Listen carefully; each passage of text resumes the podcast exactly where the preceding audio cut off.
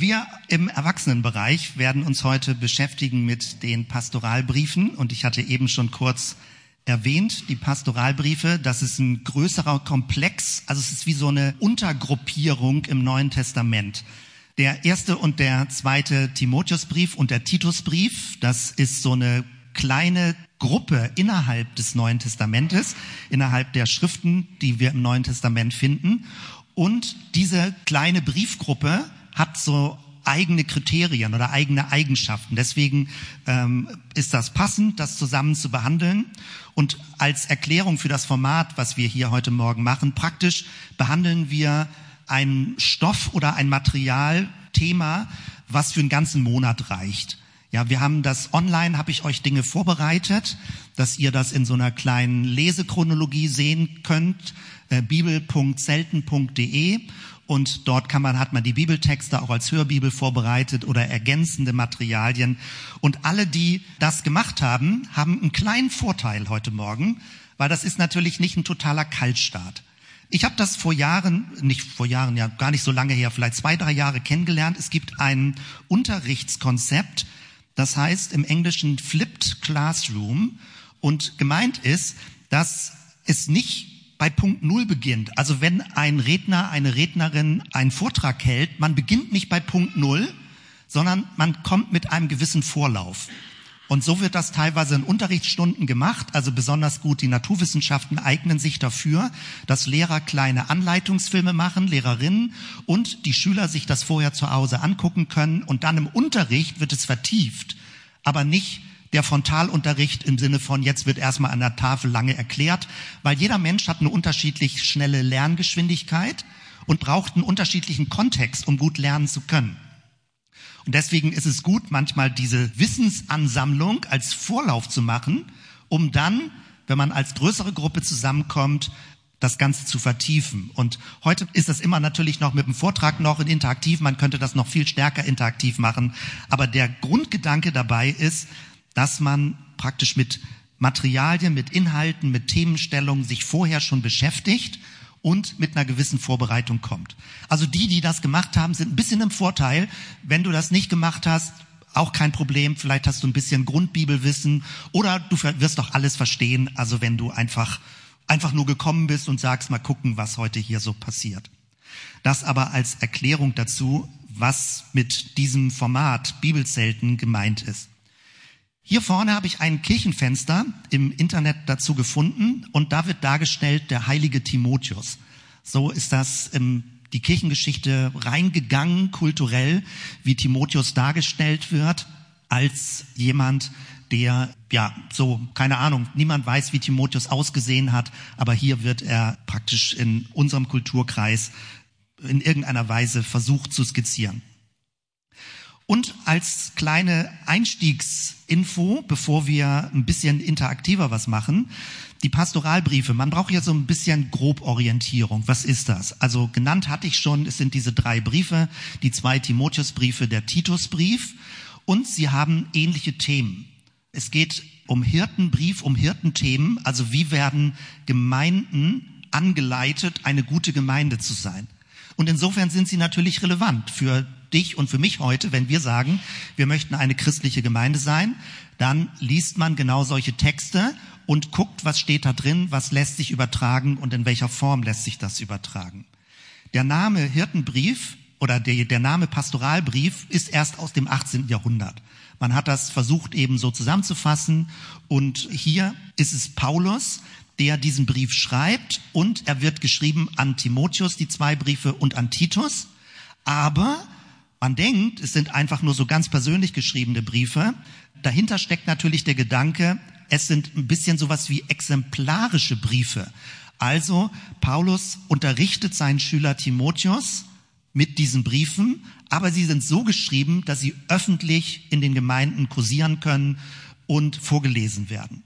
Also von dort her können wir praktisch an den Briefen beobachten, wie der Apostel Paulus seinen Schüler Timotheus oder seinen Schüler Titus welche Hinweise, welche Anweisungen, welche Grundimpulse er ihnen gibt. Und daraus entsteht dann für uns die Aufgabe, wie können wir das für die heutige Zeit übertragen.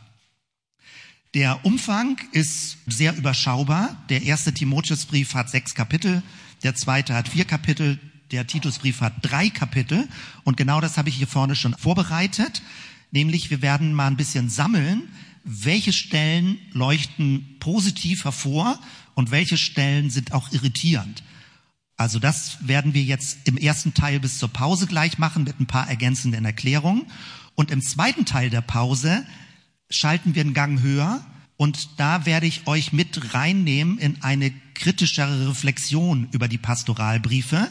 Denn wenn man nicht auch mit einem gewissen kritischen Zugangsweg, also konstruktiv kritischen Zugangsweg rangeht, wird man bei manchen Stellen so stolpern, dass sich sagt, lass mich in Ruhe mit dem Zeug. Da gibt es viele Gründe gefühlt, weshalb man kein Christ mehr sein möchte oder Christin sein möchte. Und das ist wichtig, dass man das versteht, dass man die kritischen Fragen daran versteht, um dann, das ist der große Bogen, zum Schluss wieder einen konstruktiven Zugang zu finden. Also da werden wir gleich ein bisschen weiter rangehen. Aber kurz hier vorne noch, Paulus ist eben der Autor, da werden wir auch noch zu kommen. Das ist in der neueren Forschung in Frage gestellt worden und ich werde das skizzieren, kurz beschreiben, so kurz wie es halt möglich ist in dieser Zeit, woran das liegt, dass Leute ein bisschen misstrauisch sind, ob es wirklich direkt von Paulus ist oder möglicherweise von seinen Schülern verfasst oder überarbeitet wurden, diese Briefe.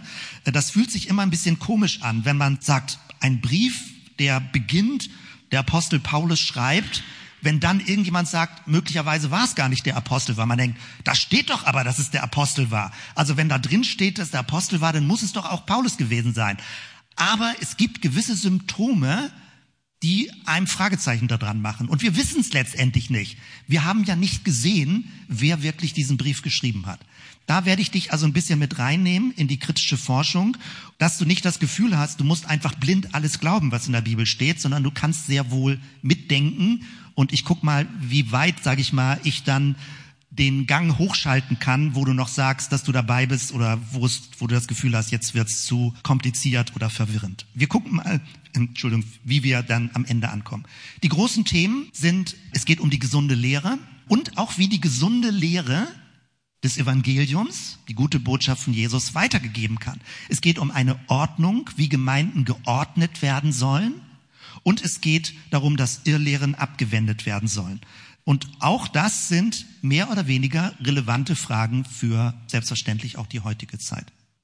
Damit also als mini kleiner Orientierungseinstieg. Und jetzt würde ich euch gerne für eine Aufgabe gewinnen, die folgendermaßen aussieht. Also, Du musst jetzt dir nichts herbeiquälen, wenn du nicht innerlich mit einer kleinen Vorbereitung gekommen bist. Ich hatte am Donnerstag in der Mail geschrieben, dich gebeten oder ermutigt, guck dir mal diese drei Briefe durch, je nachdem, ob du sie kennst, wo du schon mal was gelesen hast oder auch aktuell nachgelesen hast, und such dir einen Vers raus, der für dich lebendig, schön, positiv ist, inspirierend ist. Da wäre die erste Aufgabe. Jetzt, wir machen gleich so fünf Minuten hier vorne sind Zettel und Klemmbretter und Stifte, dass du mal aufschreibst, was ist ein schöner Vers in den Pastoralbriefen.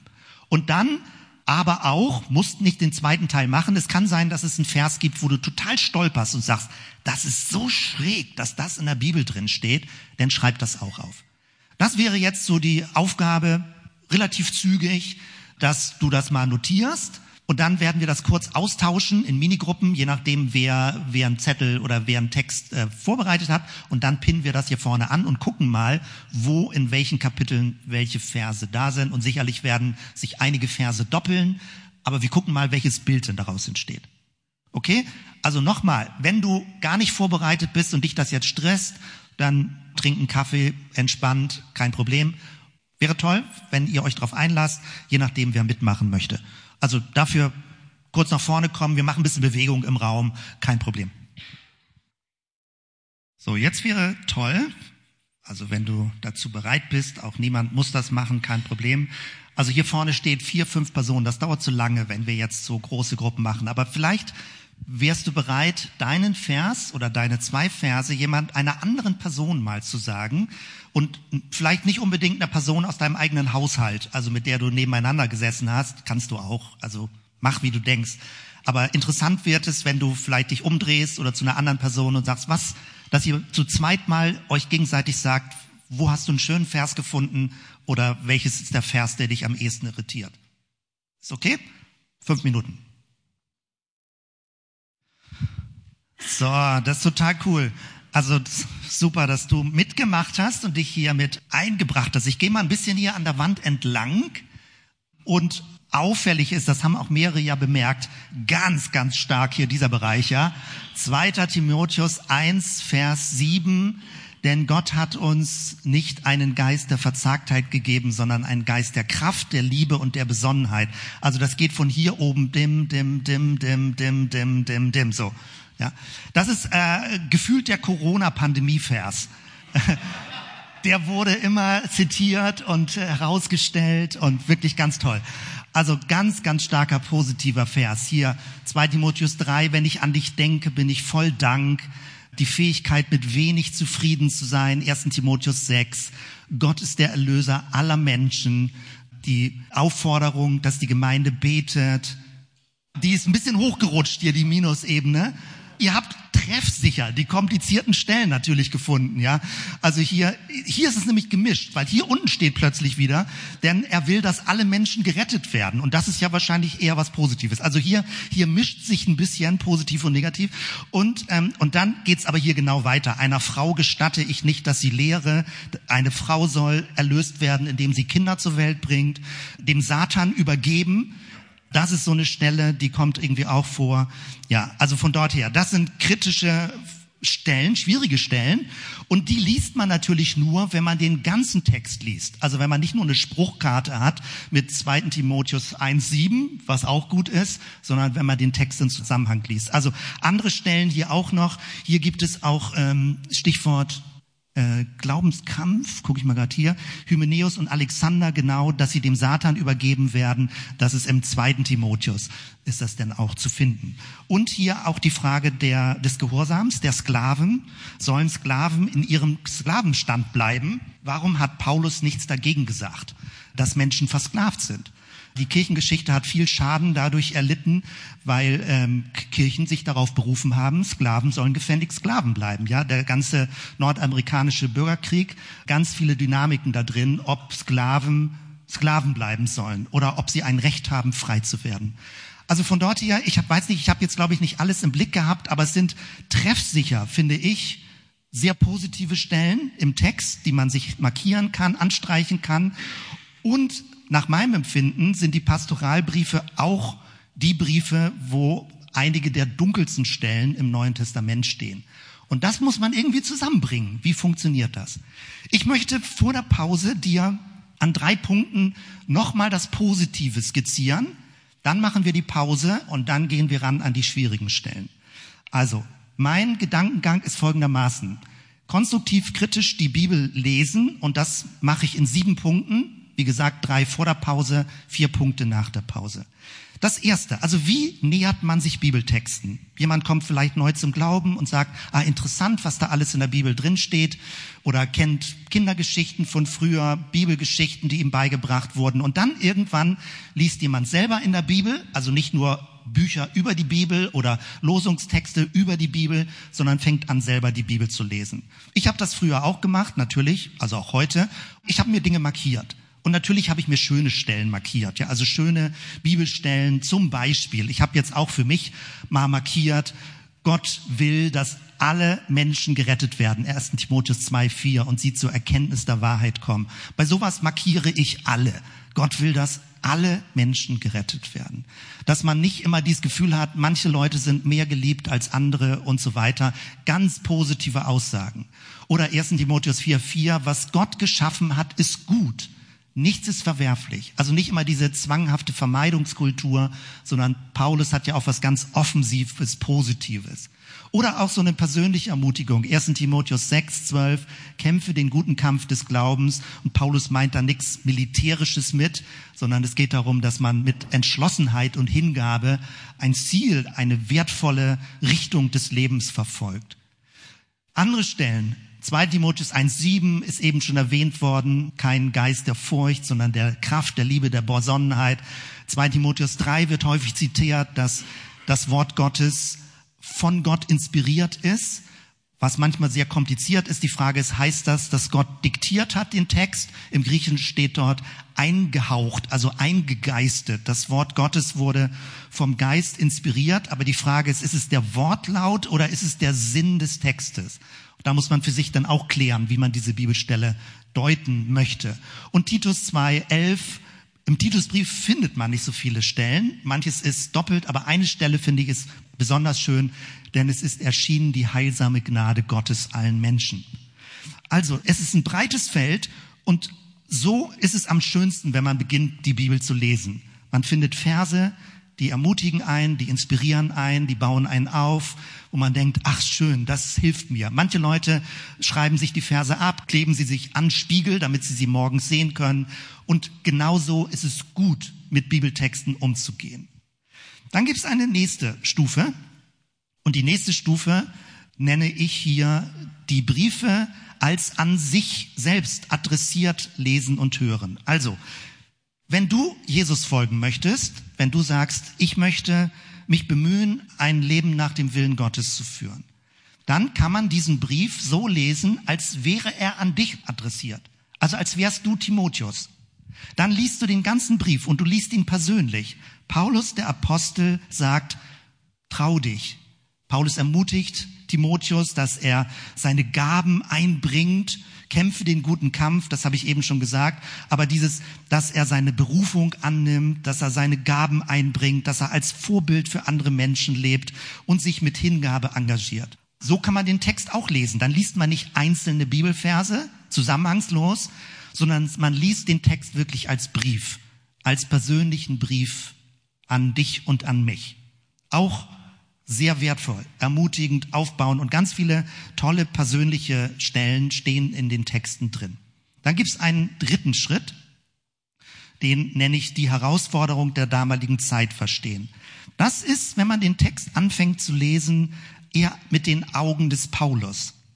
Paulus als Apostel, als Gemeindegründer, als jemand, der geguckt hat, wie er Gemeinden inspiriert, wie er ermutigt, wie er Leute anleitet im Glauben.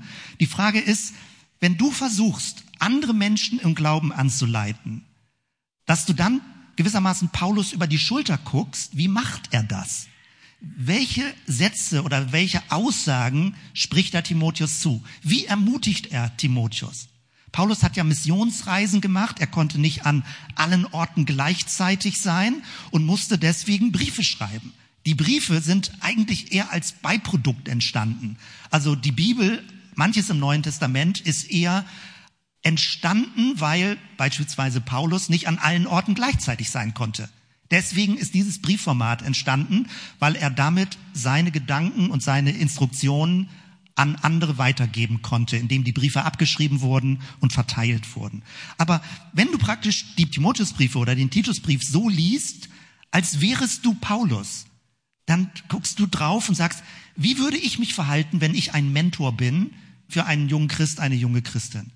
Und dann lernst du von Paulus, worauf er Bezug nimmt, wie er den persönlichen Kontakt sucht, wie er Timotheus direkt ermutigt.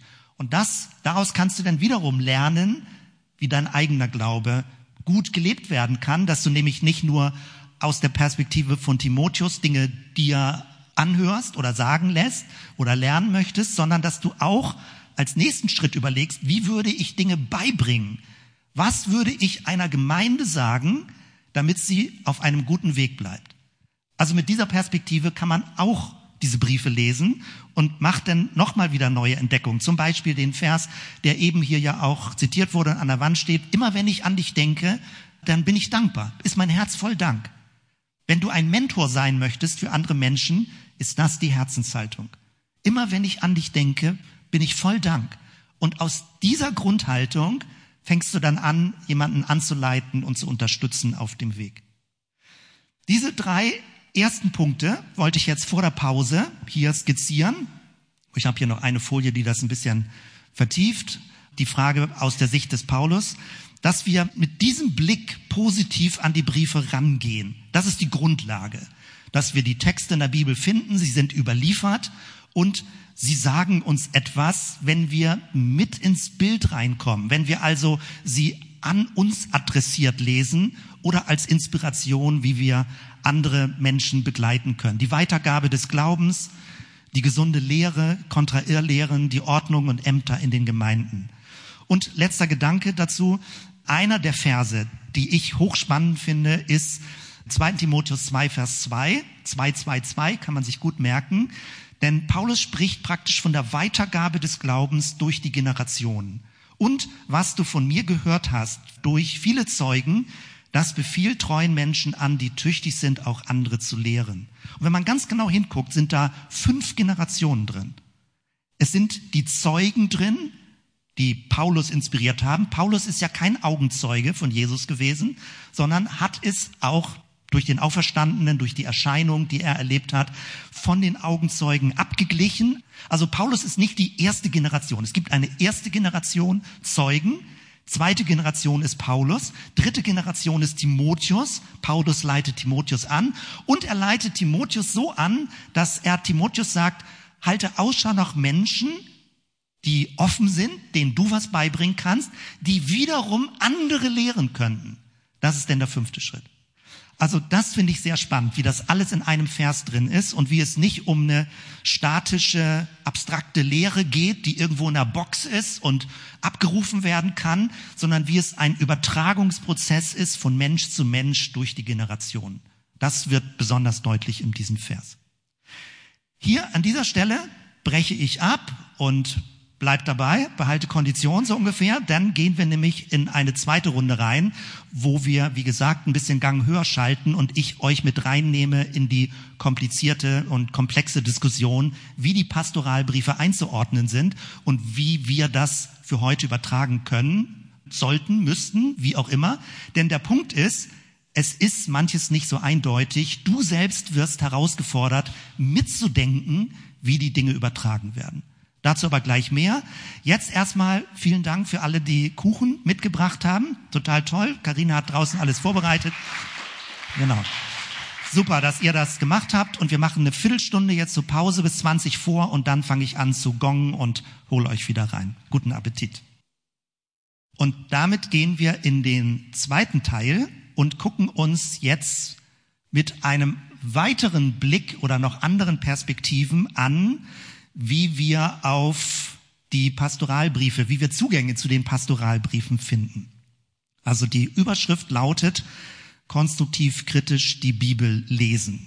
Und ich habe jetzt vier Schritte noch, die schon ein bisschen mehr Material noch liefern und einen Gang höher schalten, wenn dir irgendwas zu viel wird. Du bekommst ja die Präsentation, du kannst das online im, auf der Website im internen Bereich alles dann finden.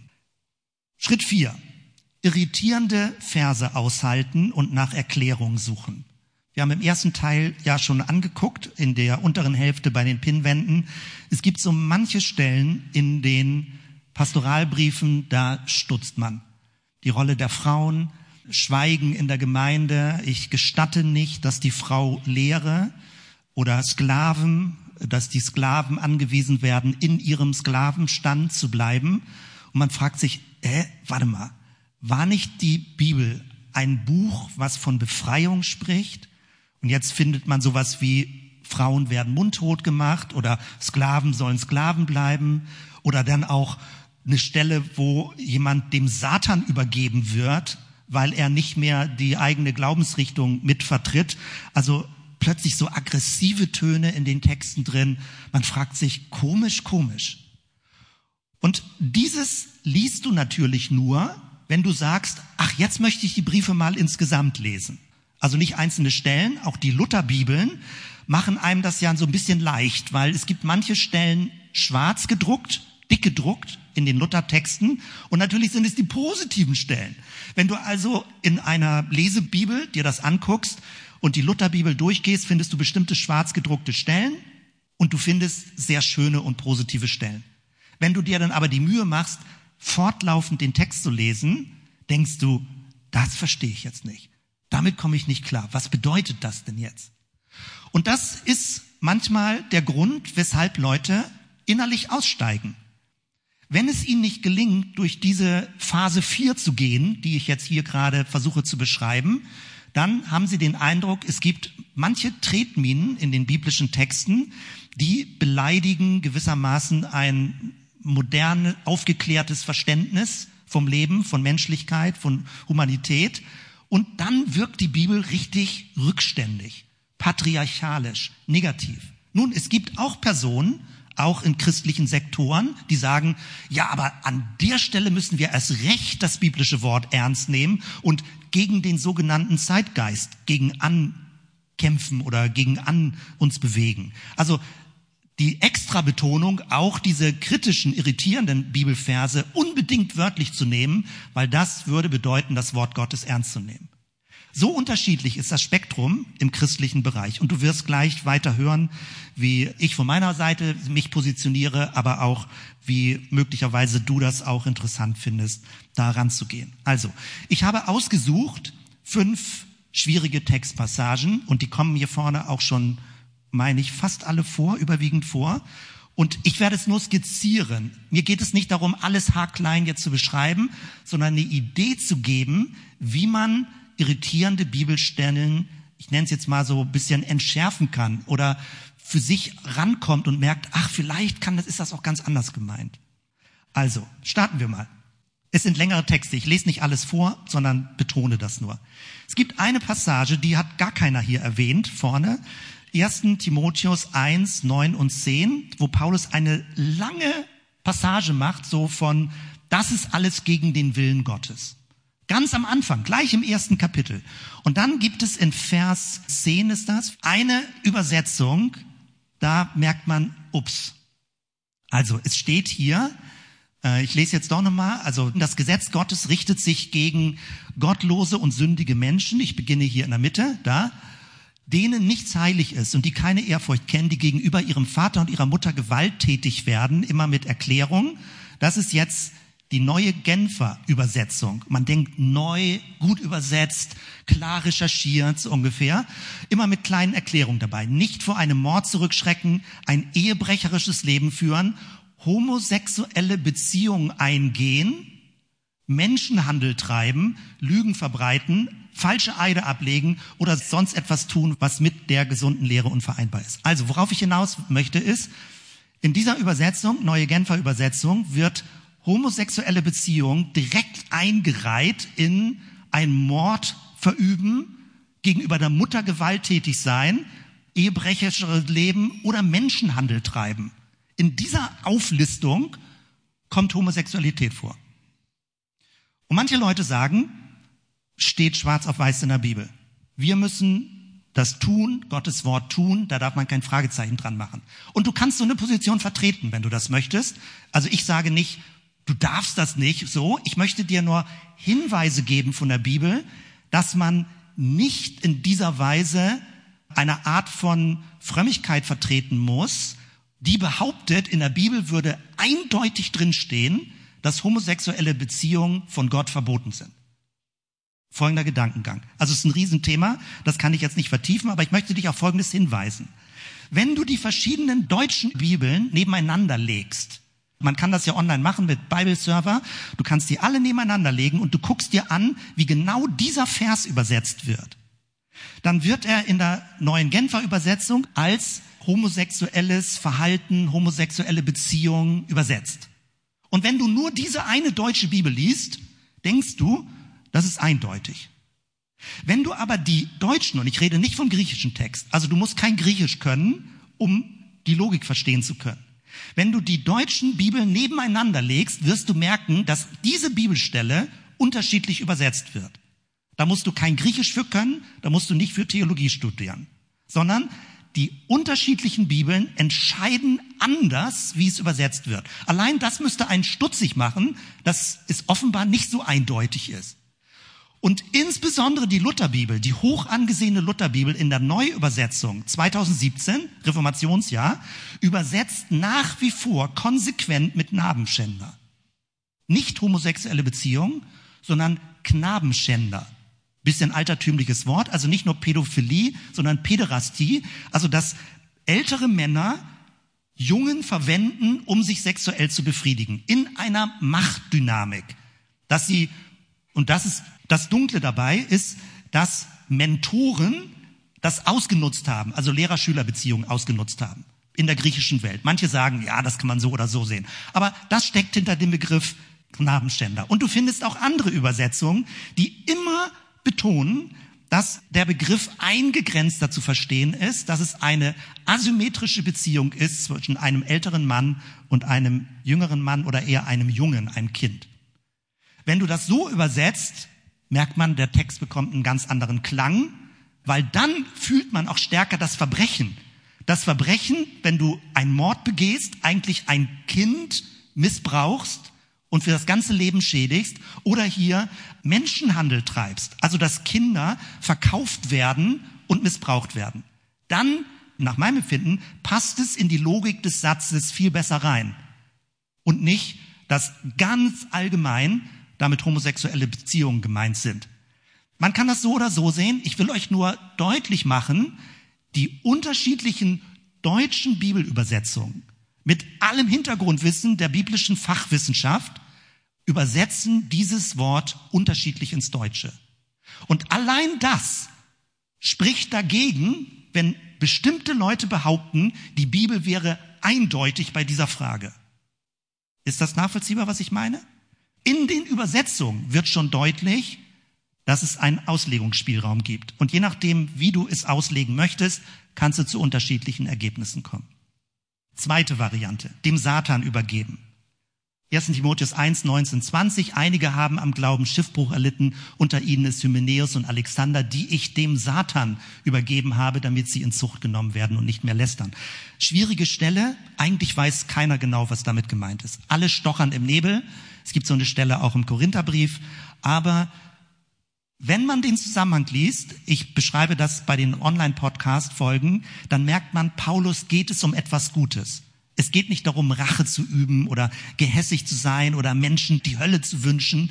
Unterm Strich sagt er, er möchte, dass Menschen auf den rechten Weg kommen und ihm geholfen wird. Natürlich wurde vieles in der Kirchengeschichte falsch ausgelegt und im schlimmsten Fall wurde es so ausgelegt, dass man Gewalt anwenden darf, um Menschen auf den rechten Weg zu bringen auch militärische Gewalt, dass Menschen förmlich gezwungen werden dürfen, den Glauben anzunehmen, also mit Gewaltandrohung, dass sie konvertieren müssten. Das sind alles die Fehlentwicklungen aus den verschiedenen Bibelstellen. Aber wenn man den Zusammenhang liest, so schwierig wie die Bibelstelle ist, kann man sagen, okay, ich verstehe zwar nicht, was damit gemeint ist, aber irgendwie scheint damit eine positive Absicht verfolgt zu werden. Entschärft den Vers nicht ganz, aber hilft einem vielleicht einen besseren Zugang zu bekommen. Drittes Beispiel, Rolle der Frauen. 1. Timotheus 2, 11 bis 15. Finde ich eine der kompliziertesten Stellen in der Bibel. Nämlich, hier steht, eine Frau lerne in der Stille mit aller Unterordnung. Einer Frau gestatte ich nicht, dass sie lehre, auch nicht, dass sie über den Mann herrsche, sondern sie sei still. Es gibt bis heute Gemeinden, die das mit voller Überzeugung so lehren, eins zu eins. Also wo Männer vorne auf der Kanzel stehen und den Frauen das predigen. Und behauptet wird, es ist biblisch. Es steht so in der Bibel drin, schwarz auf weiß, kann man nicht drüber diskutieren. Man muss den Mut haben, gehorsam zu sein, sich dem Wort Gottes unterzuordnen und es genau so anzuwenden. Das heißt, wenn Frauen wirklich ein gottgefälliges Leben führen wollen, steht hier, sollen sie still sein, zu Hause die Männer fragen und von ihnen belehrt werden. Wer das liest ohne Erklärung, ich könnte gut nachvollziehen, dass Frauen sagen, ich habe das Gefühl, der christliche Glaube ist nichts mehr für mich. Damit kann ich irgendwie nichts anfangen. Wenn das das Bild der Frau ist, das macht es wirklich kompliziert. Und deswegen haben wir mit den positiven Stellen begonnen. Weil man fragt sich ja, kann es wirklich der Sinn sein dieses positiv geschriebenen Briefes, dass Frauen unterdrückt werden sollen, dass Frauen mundtuch gemacht werden sollen, dass Männer patriarchalisch die Hauptfunktion haben.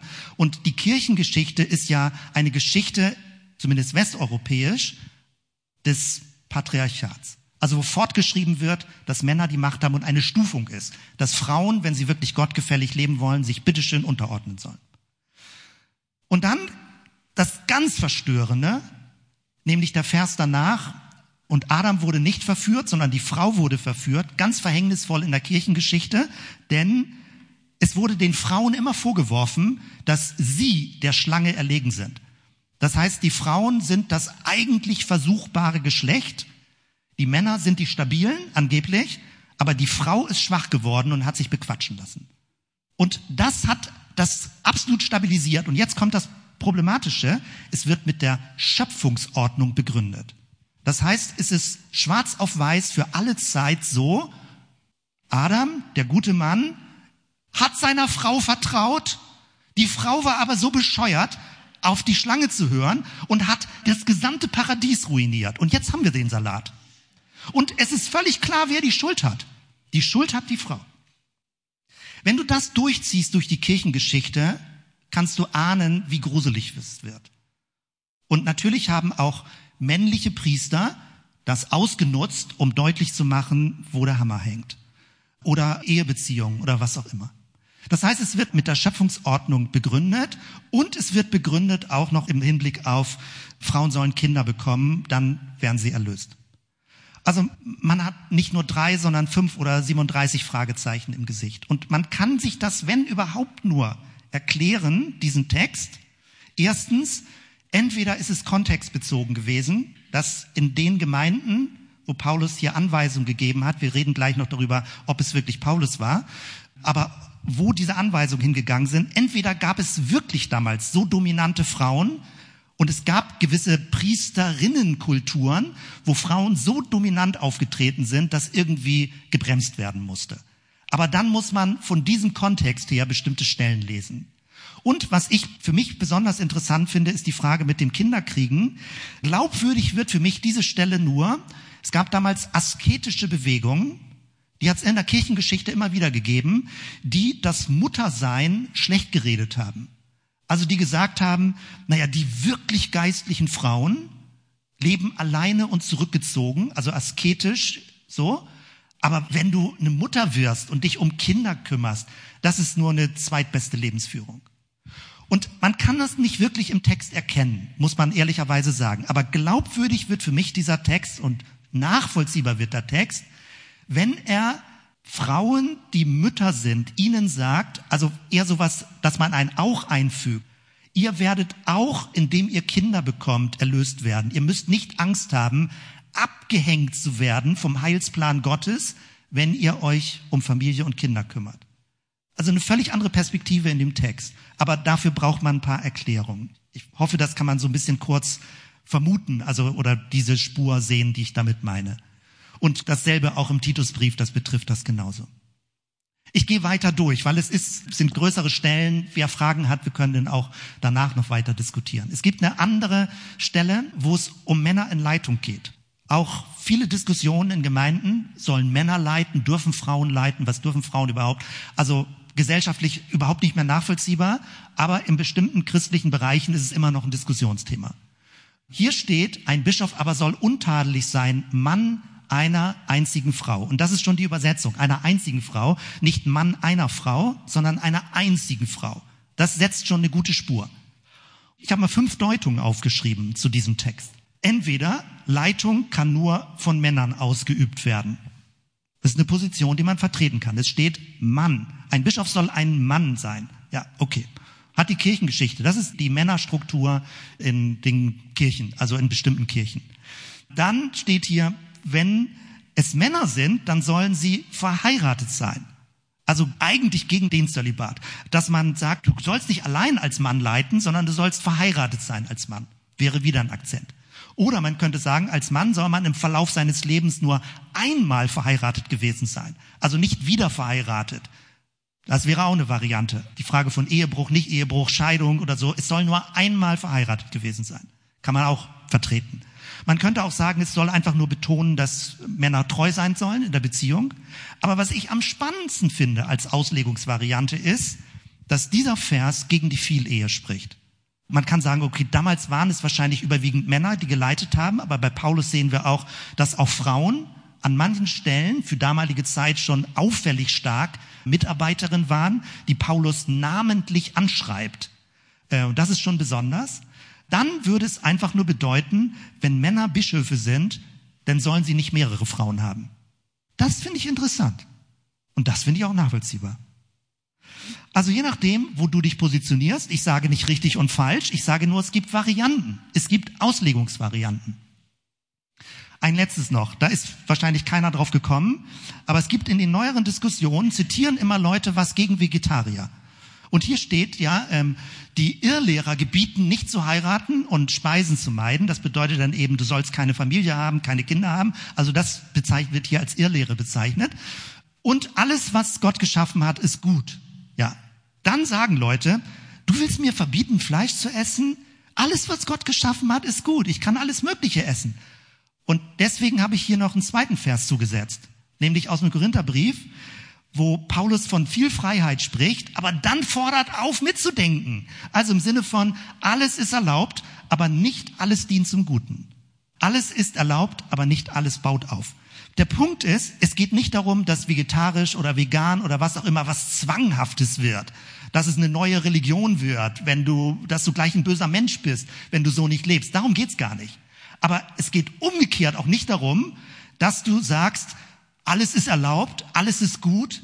Irgendwie muss man auch ein bisschen mitdenken. Also was eine sinnvolle Ernährung ist, was eine sinnvolle Mobilität ist und so weiter. Und nicht die Bibel gewissermaßen in Stellung zu bringen, gegen positive ökologische Verantwortung ins Feld geführt zu werden. Dann wird's absurd. Aber sowas läuft aktuell manchmal auch von manchen Leuten die meinen, die Bibel zu zitieren und zu sagen, geh mir los damit, ich bin Fleischesser, Schluss. Ja, aber vielleicht ein bisschen drüber nachdenken, wie viel Fleisch, wann Fleisch, muss es wirklich so viel sein? So, ist ja nicht schlecht. Nicht alles, was erlaubt ist, dient auch zum Guten. So, also das sind verschiedene Notierungen gewesen zu Bibelversen, die irritieren können. Und es sind auch Beispiele, wo man drüber nachdenken kann. Es gibt da Material zu, es gibt Kommentare zu. Also wenn du irgendwas hast, wo du in der Bibel stolperst, sprich mich an, lass uns mal forschen, was da möglich ist, oder du findest selbst was im Internet. Der Punkt ist nur, und das war mein vierter Punkt, irritierende Verse aushalten und nach Erklärung suchen. Und manches verstehen wir vielleicht auch gar nicht, wo wir sagen, ach, das bringe ich so ein bisschen in Quarantäne in der Bibel. Das verstehe ich nicht wirklich, aber es soll mich auch nicht zum Stolpern bringen. So, Jetzt noch eine Stufe weiter.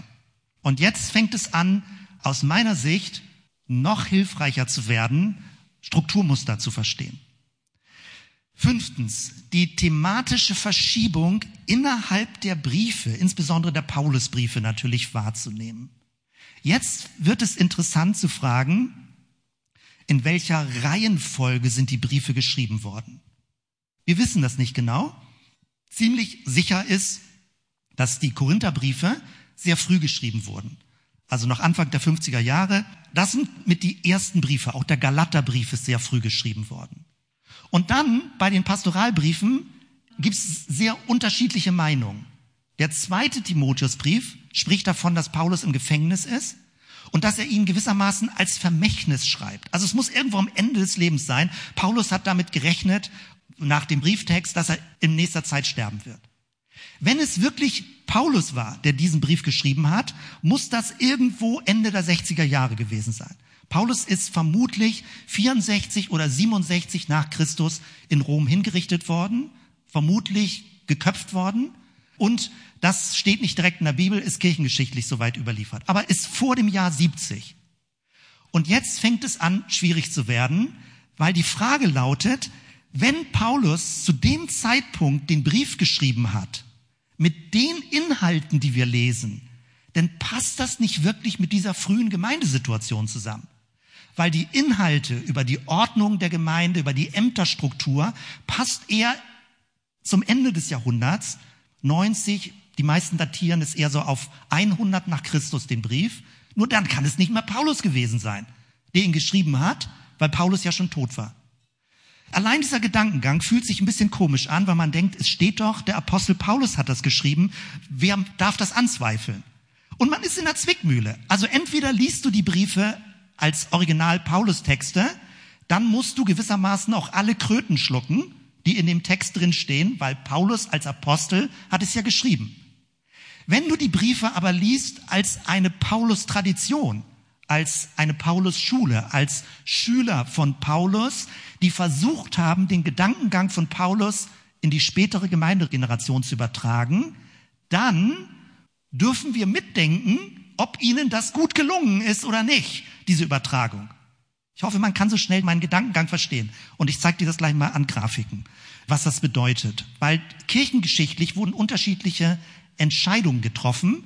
Und ich möchte immer wieder darauf hinaus, wenn du die Bibel liest, dann musst du nicht einfach alles so lesen, wie es da steht.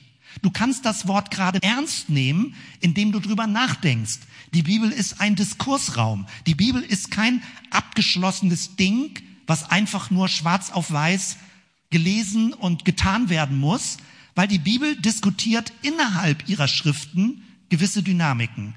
Und das wird deutlich. Ihr merkt, wie schnell ich rede. Ich hoffe, ihr habt ein bisschen Kondition, dass ich den Gedankengang hier zusammenbringe und zeige euch mal, was das, wie weitreichend die Konsequenzen sind in der Kirchengeschichte bis heute, je nachdem, wie man die Pastoralbriefe deutet. Also, der frühe Paulus ist auf der linken Seite und das sind jetzt Themenverschiebungen und der späte Paulus in den Pastoralbriefen rechts. Der frühe Paulus betont eine Leitungsstruktur, wo es um Geistbegabung geht, um Funktionen, wie Leute mit verschiedenen Begabungen in einem Leitungsteam zusammenarbeiten. Hier in den Pastoralbriefen finden wir jetzt die Betonung des Vorbildcharakters, eher moralisch, und der Ämterstruktur. Ganz andere Akzente als in den ersten Korintherbriefen. Das merkt man natürlich nur, wenn man das gesamte Neue Testament oder die Paulusbriefe miteinander vergleicht. Das findet man nicht, wenn man nur einen Bibelvers vor Augen hat. Oder die Gemeindegröße. Der frühe Paulus hat mit frühen, flexiblen Hausgemeinden viel gearbeitet. Jetzt aber scheint es größer organisiert zu sein und Ordnungen werden nötig. Gemeindeordnung. Später im zweiten Jahrhundert wird das immer stärker in der Kirchengeschichte, wie kirchliches Leben verordnet wird, also Ordnung geschehen. Auch wieder eine Verschiebung. Dann das Glaubensverständnis. Der frühe Paulus hat viel vom Vertrauen zu Jesus gesprochen. Hier geht es jetzt um die Annahme der gesunden Lehre. Die Lehre bekommt eine Betonung. Also du musst Dinge für wahr halten, um ein Christ zu werden. Und es geht gar nicht mehr um eine Herzens-Jesus-Beziehung. Auch eine sehr markante Verschiebung. Die Rolle der Frauen, bei Paulus ist das so deutlich zu sehen, wie er Frauen anspricht, dass sie praktisch mit hineinkommen in seinem Team als Mitarbeiterin, vielleicht sogar als mit apostolischer Begabung, als Hausgruppenleiterin. Aber hier in den Pastoralbriefen plötzlich ein ganz starker Akzent Unterordnung der Frauen.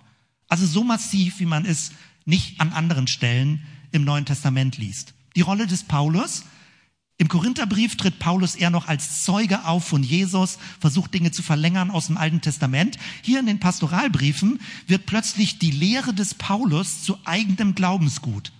Also man muss auch Paulus treu sein in der Überlieferung und nicht mehr anhand von Paulus Jesus treu sein. Paulus bekommt ein eigenes Gewicht neben der Jesus-Überlieferung. Auch ein bisschen irritierend. Das hat dazu geführt im Laufe der Zeit, dass manche kirchlichen Strömungen sich mehr an Paulus orientiert haben als an Jesus. Auch ganz komisch. Der Hauptstrom eigentlich der Kirchengeschichte hat Paulus mehr betont als Jesus von der Bergpredigt.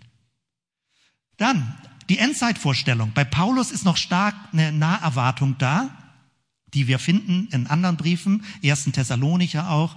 Und hier plötzlich geht es darum, sich still ins Gemeinwesen einzufügen und darauf hinzuweisen, Gott kommt zu gegebenen Zeit mit seinem Messias. Also es ist irgendwann, dass der Messias wiederkommt und nicht mehr wir erwarten, wir halten Ausschau, dass Gott diese Welt verändert.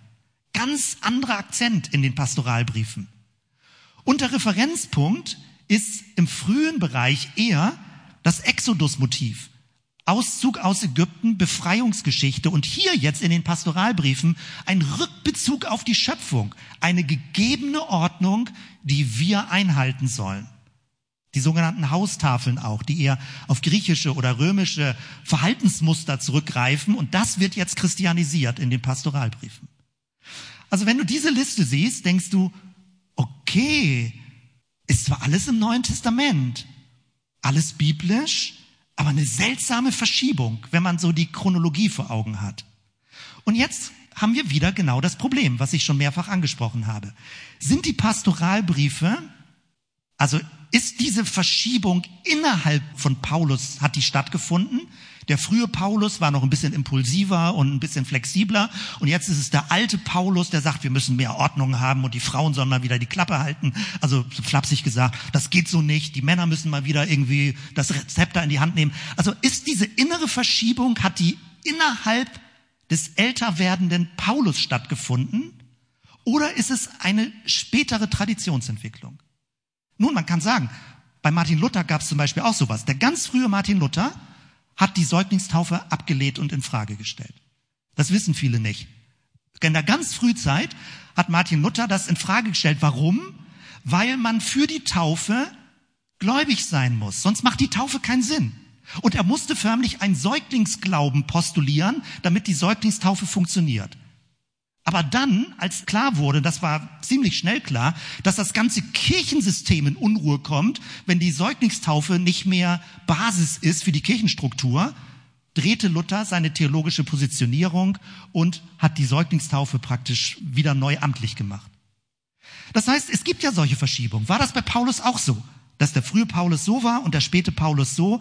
Dann würde das ja bedeuten, dass die Pastoralbriefe als Vermächtnis die höchste Autorität haben des Apostels. Weil das, was er am Lebensende als wichtig erkennt, ist ja eine Art von Korrektur, was er als junger Paulus vor Augen hatte. Nachvollziehbar? Damit kommst du jetzt zu folgenden Entwicklungen, wenn du das so verstehen würdest. Der Bezugspunkt für die Übertragung ins Heute. Wenn man das also so versteht, dann würde man sagen, okay, die Pastoralbriefe waren schon eine folgerichtige Entwicklung und die spätere Kirche hat es einfach immer weiter folgerichtig entwickelt. Frühe Paulus, Korinther, die waren noch ein bisschen durchgeknallt. Da gab es viel Geistdynamiken, die mussten ein bisschen gebändigt werden. Pastoralbriefe hat Paulus sich schon ein bisschen sortiert und alles klargebracht und hat ganz klar die Sachen, die Anweisung gegeben. Und jetzt verlängert die Kirche genau diesen Gedankengang. Und wo landen wir jetzt?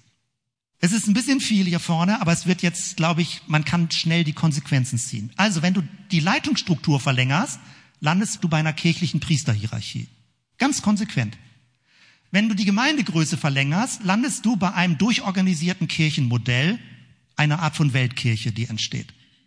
Wenn du das Glaubensverständnis verlängerst, landest du bei einer dogmatisch abgeklärten Lehrposition. Es geht nicht mehr um die direkte Jesus-Beziehung, es geht nicht um eine einzelne Lehrposition, sondern es geht um ein Glaubenssystem, eine Dogmatik, die klar macht, was der christliche Glaube ist. Ist kirchengeschichtlich alles so passiert im vierten, fünften, sechsten Jahrhundert dann. Die Rolle der Frauen führt ganz klar dazu, nur noch Männer sollen repräsentative Leitung ausüben, nur noch Männer sind Priester. Das ist genau unser Kulturkreis, der sich so entwickelt hat. Die Rolle des Paulus, hatte ich schon gesagt, es entsteht eine stärkere Orientierung an Paulus, auch an Petrus, aber gar nicht unbedingt mehr an Jesus. Ja, also Augustin, der Kirchenvater, hat sich stark an Paulus orientiert. Luther hat sich stark an Paulus orientiert. Aber die Frage ist, was hat Jesus eigentlich gelehrt und wie hat Jesus gelebt? Also alles wird nur gelesen durch die Brille des Paulus. Die Endzeitvorstellung, Kirche wird zu einer weltlichen Institution, die mit politischen Mächten kooperiert und sagt, wir leben in dieser Welt und wir gucken, wie die Machtkonstellation geht und Kirche übernimmt auch eine gewisse weltliche Machtposition mit allen negativen Konsequenzen. Auch das ist kirchengeschichtlich bis in die Neuzeit und die Aufklärung so gewesen. Und der Referenzpunkt, wie gesagt, hier von Exodus über Schöpfung. Jetzt geht es darum, dass die Kirche sagt, die Kirche ist die Repräsentation des Reiches Gottes auf der Erde. Wer nicht in der Kirche ist, ist außerhalb des Reiches Gottes. Freikirchen haben das längst in Frage gestellt aber das ist bis heute schwingt das noch in manchen Köpfen mit. Du musst Kirchenmitglied sein, sonst kannst du berechtigte Angst haben, dass du von Gott nicht akzeptiert wirst. Ist natürlich Quark, das so zu verlängern, aber das ist, also ich sage es natürlich Quark, andere würde sagen, das ist die offiziell kirchliche Position. Also dieses entsteht, wenn du es konsequent weiterführst, mit dem Muster, der späte Paulus hat die richtigen Verlängerungen in den Pastoralbriefen gemacht. Und jetzt noch das Gegenteil dazu, was du auch schon sicherlich mitdenken kannst. Wenn wir zu der Entscheidung kommen, und es ist eine Auslegungsentscheidung, dass in den Pastoralbriefen mitten im Neuen Testament schon die ersten Anzeichen einer verhängnisvollen Entwicklung zu sehen sind. Da quietscht es natürlich im Gebälk, weil Leute würden sagen, das ist das Wort Gottes, da steht so. Aber was wäre, wenn die Pastoralbriefe nicht die höchste Autorität sind für kirchliche Strukturen, sondern wenn es in den Pastoralbriefen schon erste Verkirchlichungstendenzen gibt, die möglicherweise gerade nicht mehr im Sinne von Jesus waren. Ups. Dann wird's interessant. Aber es wird schwierig, weil Leute sagen, oh, willst du jetzt die Bibel kritisieren? Nein, ich möchte in den Diskurs einsteigen, den es in der Bibel gibt.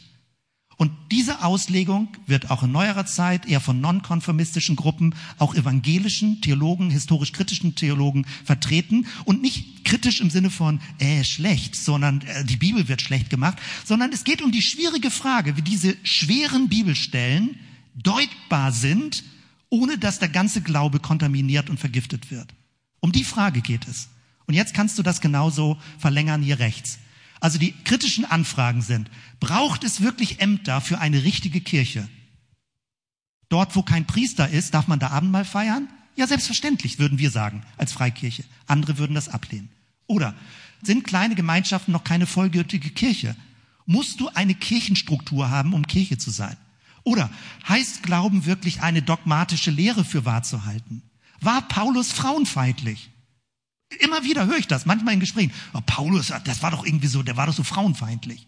Aber was ist, wenn Paulus das gar nicht so geschrieben hat in der Form, sondern Leute angefangen haben, wieder bestimmte Muster zu aktivieren, die Paulus eigentlich aufgebrochen hatte?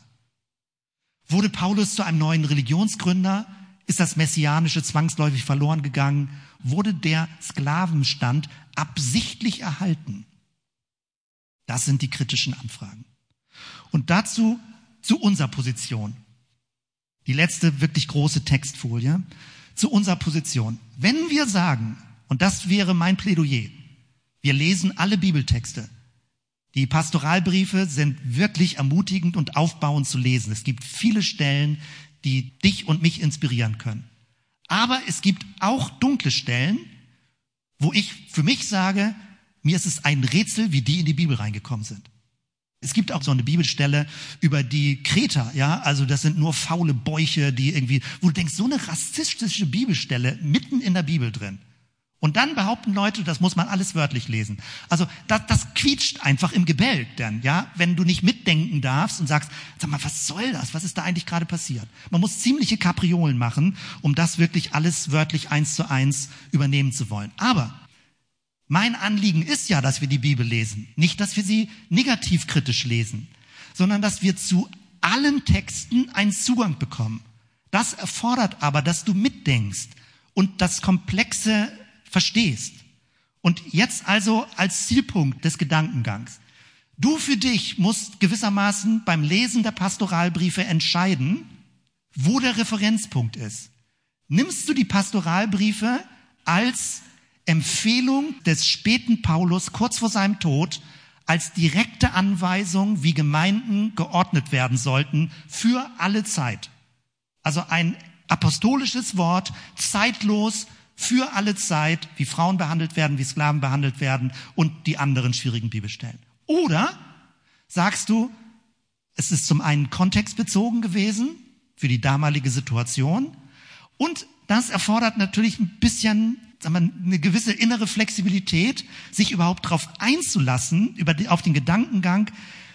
Angenommen, es sind Schüler von Paulus gewesen, die im Namen von Paulus geschrieben haben.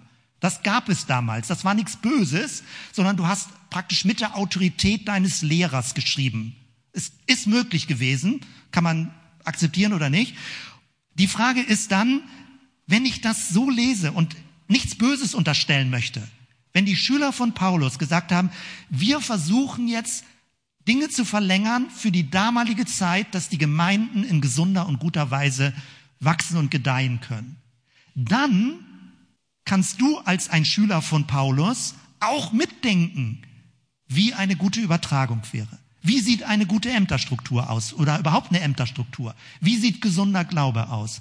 Was bedeutet es, Irrlehren abzuwehren?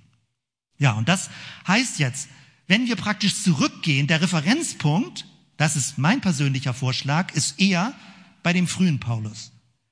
Dass ich sage, so wie Paulus in den Korinthern, in den, beim Galater geschrieben hat, je nachdem wie früh man den Römerbrief auch datiert, da merkt man noch eine Geistflexibilität von Paulus, eine hohe Energie, ähm, wie er, sag mal, Missionsenergie hat und da wird es noch nicht so reglementiert und geordnet. Das ist eher mein Referenzpunkt, Paulus zu lesen. Und das wäre praktisch die Form. Und vieles davon sind stille Überzeugungen, die wir in der Gemeinde hier haben. Ja, eher eine begabungs- und funktionsorientierte Leitungsstruktur, Betonung auf kleinere Gruppen, informell zusammen zu sein, nicht eine Kirchenstruktur aufzubauen, die Vertrauensbeziehung zum Auferstandenen, gleichberechtigte Mitarbeiterinnen, Paulus eher als Zeuge mit Hinweis auf Jesus ein Leben in beständiger Erwartung, dass das Messianische, dass wir darauf zugehen, dass Gottes Reich in unserer Mitte beginnt und selbstverständlich den Grundimpuls, dass Menschen befreit werden auf jeglicher Art von Versklavung. Das Exodus-Motiv die Grundgeschichte ist, die erzählt wird. Wenn du sagst, da docke ich mich eher an, dann kann man mit dieser Brille entspannter die Pastoralbriefe lesen. Sagen, okay, ich lese das da, quietscht ein bisschen, manche Stellen gut, manche so. Aber ich würde nicht so eins zu eins mitgehen und das so in die heutige Zeit zu übertragen. Nicht, weil ich unbiblisch sein will, sondern weil ich den Korintherbrief oder den Galaterbrief höher gewichte als die Pastoralbriefe. Man muss gewissermaßen, wenn man das ganze Neue Testament liest, anfangen zu gewichten. Welche Stellen haben eine stärkere Funktion für deine Prägung? Wenn du alles zusammenrührst in einen Eintopf, hat man manche sehr schwierige Stellen, manche positive Stellen und versucht sich einen Reim drauf zu machen. Das ist sehr schwierig. Man muss Schwerpunkte setzen. Martin Luther hat das auch gemacht, indem er den Römerbrief zum Beispiel dem Jakobusbrief vorgezogen hat. Also beim Lesen der Bibel setzt man Schwerpunkte und es ist legitim. Du bleibst in der Bibel, wenn du Schwerpunkte setzt. Was dein Referenzpunkt ist der Auslegung. Das wäre praktisch die Spur. Und darüber habe ich schon geredet die ganze Zeit über den Punkt 7, die Herausforderung für die heutige Zeit annehmen. Wir lesen die Bibeltexte, wir gucken, welche Verse drin sind, wir merken, wir stolpern, wir denken darüber nach, wir diskutieren mit Leuten, wir lesen Kommentare und all das führt dazu, dass du nicht mehr Zuschauer im Geschehen bist, sondern dass du mitdenkst, was bedeutet es, den Glauben weiterzugeben an die nächste Generation?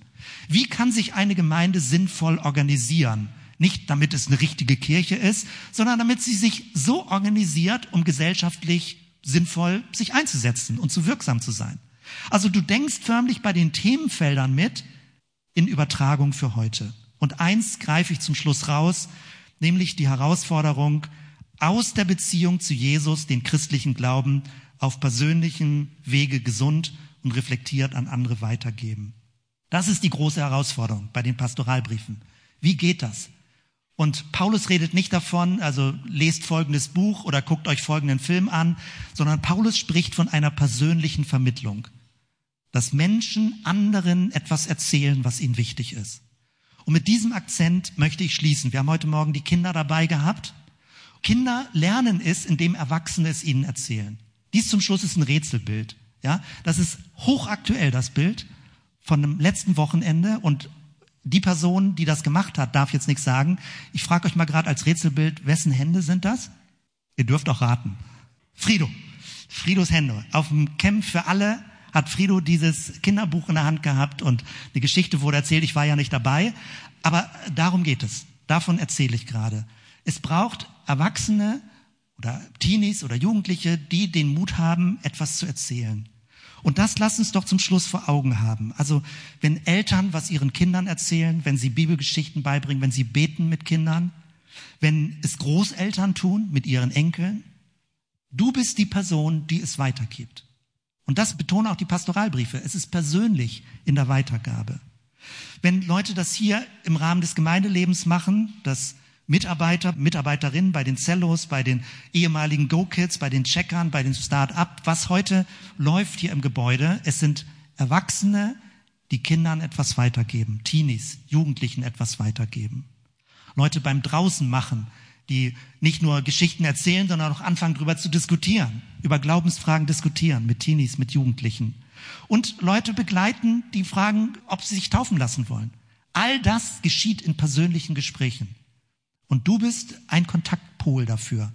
Dass du selbst Jesus folgst, dich bemühst, gesund zu glauben, auch nochmal ein Riesenthema, aber man spürt irgendwie auch, was gesund ist und nicht negativ, destruktiv, toxisch, wie auch immer du es nennen möchtest. Man spürt, ob etwas aufbauend ist vom Inhalt und dass du genau das anderen weitergibst. Oder Lehrerinnen und Lehrer in der Schule, biblischen Unterricht, dass du Kindern etwas vermittelst. All das damit bist du drin im Thema der Pastoralbriefe, ohne jetzt die einzelnen schwierigen Stellen anzugucken. Wie wird der Glaube in die nächste Generation weitergebracht? Und wenn du das tust, ist es total toll. Und wenn du es noch nicht tust, möchte ich dich ermutigen, dass du dich als möglichen Kontakt und Ankerpunkt, als Mentor, als Mentorin siehst, genau das zu tun. Also ich denke, bei den Pastoralbriefen ist es wirklich herausragend und einzigartig, diese Betonung der persönlichen Glaubensweitergabe. Paulus an Timotheus, an Titus, dieser persönliche Tonfall in dem Brief. Und spannend ist ja auch, das kann man ja auch den Pastoralbriefen zugute halten, wenn Paulus sie geschrieben haben sollte. Paulus gibt ja nicht einen Regelkatalog oder ein Konzept weiter. Wenn man genau guckt auf die Briefe, sind es auch Prinzipien, die er weitergibt und wo er Timotheus mit anleitet, es für sich weiter zu tun. Also diesen persönlichen Akzent der Glaubensweitergabe, denke ich, findet man nur so in den Pastoralbriefen. Und das finde ich das darf uns auch nicht verloren gehen, also durch die schwierigen Stellen, die man auch darin findet. So, das war wirklich wieder viel Material. Vielen Dank, dass du noch so lange Konzentration hattest. Du siehst, wie groß der Bogen war. Und äh, von dort her, ich hoffe, das hilft dir, so gewisse Spuren zu bringen, wie man kritisch, konstruktiv, konstruktiv kritisch mit Bibeltexten umgehen kann, dass man nicht aussteigt, weil man sagt, ach, das finde ich doof, sondern es gibt Zugänge, die einem das Große und Komplexe des biblischen Zeugnisses deutlich machen. Und äh, das hoffe ich, dass du das mit der Erinnerung behältst. Wenn es alles zu viel war für dich, konzentriere dich einfach auf einen positiven Vers und nimm den für dich mit äh, so in die Woche rein. Lass uns zusammen aufstehen und zusammen beten. Danke, Jesus. Einfach danke für diese große Geschichte, in der wir leben und dass wir nicht einfach nur Zuschauer sind, nicht einfach nur Botschaftsempfänger, sondern dass wir Akteure und Akteurinnen in dieser Geschichte sind dass wir mitdenken, dass wir selbst in einer guten und reflektierten Weise den Glauben, den wir empfangen haben, an andere weitergeben. Dank für alle Kinder und Teenies, für Jugendliche hier in der Gemeinde und besonderen Dank, Herr, für alle Leute, die so aktiv daran beteiligt sind, sich in jüngere Menschen zu investieren. Bete um deinen Segen, besonders für diejenigen, die das machen, die das jede Woche machen oder auch in größeren Abständen, die einfach einen Blick für junge Leute haben. Danke dafür, Jesus. Gemeinsam stellen wir uns unter deinem Segen. Die Gnade unseres Herrn Jesus Christus und die Liebe Gottes des Vaters und die Gemeinschaft des Heiligen Geistes sei mit uns allen. Amen.